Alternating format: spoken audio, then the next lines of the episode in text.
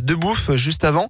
Et bah ça tombe bien, c'est quoi ce travail ce soir C'est bon, on parle nourriture, c'est ça Eh oui, nouvel épisode aujourd'hui de C'est quoi ce travail Déjà le 20e et à l'heure du dîner ou presque pour certains, certains pardon, je me suis dit que ça pourrait être euh, eh bien sympa de faire un zoom sur le métier de photographe culinaire. Ah, très très bien. Elle s'appelle Noémie Gervais et son objectif, sans vilain jeu de mots, eh bien, c'est de mettre en lumière vos créations culinaires.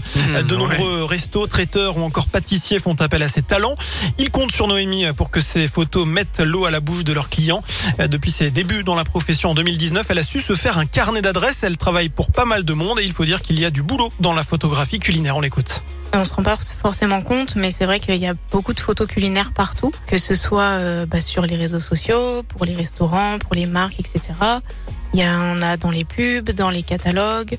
Donc c'est vrai que quand on le sait pas, on fait pas forcément attention, mais quand on y prête un petit peu attention, on voit que vraiment il y en a partout. Et c'est vrai que oui, moi je me suis orientée dans le culinaire parce que j'ai fait un stage pendant mon BTS euh, chez un photographe culinaire à Lyon, Julien Bouvier.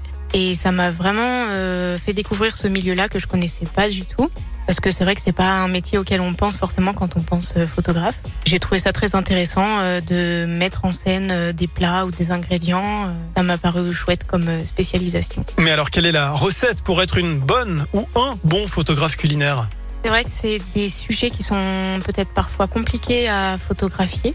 Euh, il faut savoir bien mettre en lumière euh, le sujet. Donc, euh, moi, j'utilise un flash, par exemple. On peut tout à fait utiliser de la lumière naturelle, mais enfin, moi, je trouve que pour mes besoins et voilà, c'est le, flash, la lumière artificielle, c'est ce qui est le plus simple d'utilisation utilisation pour moi. Et ensuite, il faut bien savoir mettre en scène le sujet aussi, parce qu'il suffit pas, euh, si on photographie une, pâtisserie par exemple, euh, il suffit pas de poser la pâtisserie sur la table.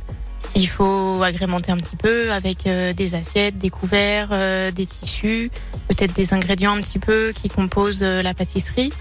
Euh, donc c'est vrai que c'est toute une mise en scène à faire autour du produit ou du plat. Et ça, ça, se- ça s'apprend. Et au fil des années, Noémie s'est rendu compte qu'il y avait un type de plat qu'elle aimait particulièrement prendre en photo.